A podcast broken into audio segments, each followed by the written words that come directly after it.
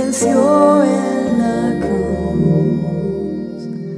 Fue quien cargó, quien llevó nuestro dolor.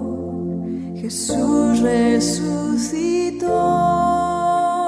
Estamos concluyendo una semana donde hemos estado hablando de este tema de suma importancia como lo es la autoridad de Jesús.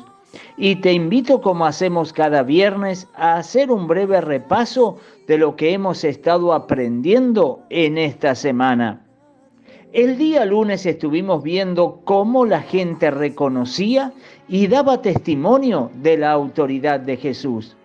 Y dijimos que la autoridad es la facultad que posee una persona y que por lo general le ha sido delegada por otra autoridad superior para tomar decisiones que produzcan efectos sobre otras personas. Jesús tenía autoridad por una sencilla razón, y es que esa autoridad le había sido delegada por su Padre que está en los cielos. Dios es la autoridad máxima que existe en este universo y envió a su Hijo Jesús a esta tierra a cumplir una misión. Y Jesús fue muy celoso de no salirse del cumplimiento de esa misión, sino que cumplirla al pie de la letra era una de sus prioridades. Cuando el hombre desobedeció y pecó en el huerto del Edén, le abrió una puerta para que el enemigo se levantara como una autoridad intrusa e invasora en esta tierra. Esa autoridad no se la dio Dios, sino que se la otorgó el mismo hombre por medio de la desobediencia. Por eso el diablo no tiene una autoridad legítima dada por Dios, pero pensar que no tiene ninguna autoridad estaríamos cayendo en un error. El día martes estuvimos aprendiendo acerca de un principio espiritual muy importante y es que para tener autoridad es necesario estar bajo autoridad. Y estuvimos viendo la historia de un centurión romano que tenía enfermo a un criado que éste amaba mucho y él tenía la suficiente fe de que Jesús podía sanarlo. Pero él reconociendo en Jesús una autoridad superior, no se creyó digno de ir hasta donde estaba Jesús y hacerle esa petición personalmente, sino que mandó unos mensajeros. Y cuando vio a Jesús que venía para su casa, tampoco se creyó digno de semejante honor sino que le mandó a decir que diera la palabra y su criado sanaría, porque él no era digno que Jesús entrara bajo su techo. El centurión dijo que él también era un hombre puesto bajo autoridad y que tenía sus soldados que obedecían sus órdenes.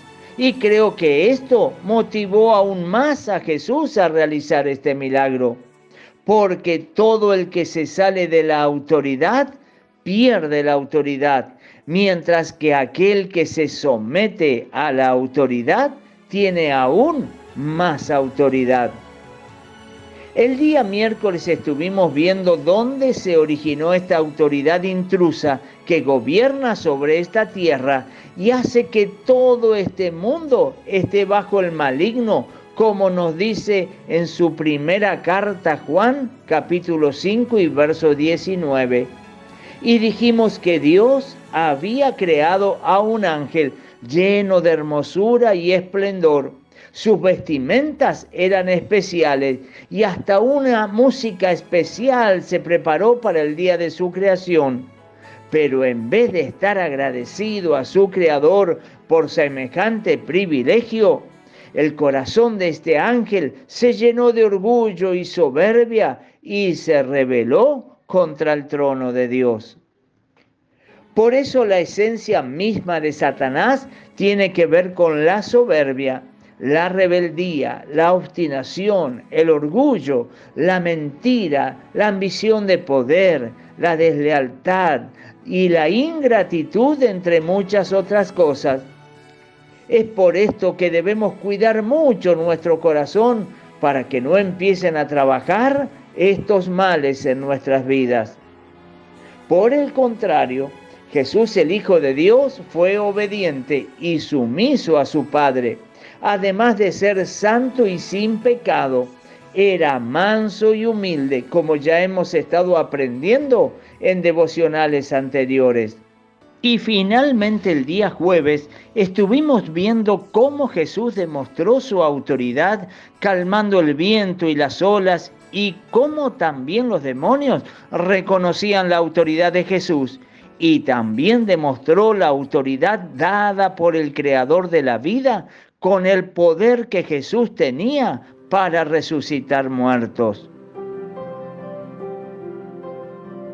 Mi querido oyente, este tema de la autoridad es tan importante que es imposible que hayamos podido profundizar en él en estos escasos minutos que tenemos cada día en estos devocionales. Por eso, en el transcurso de la próxima semana estaré desarrollando algunos aspectos más que son muy importantes acerca de la autoridad y que es de vital importancia que los conozcamos.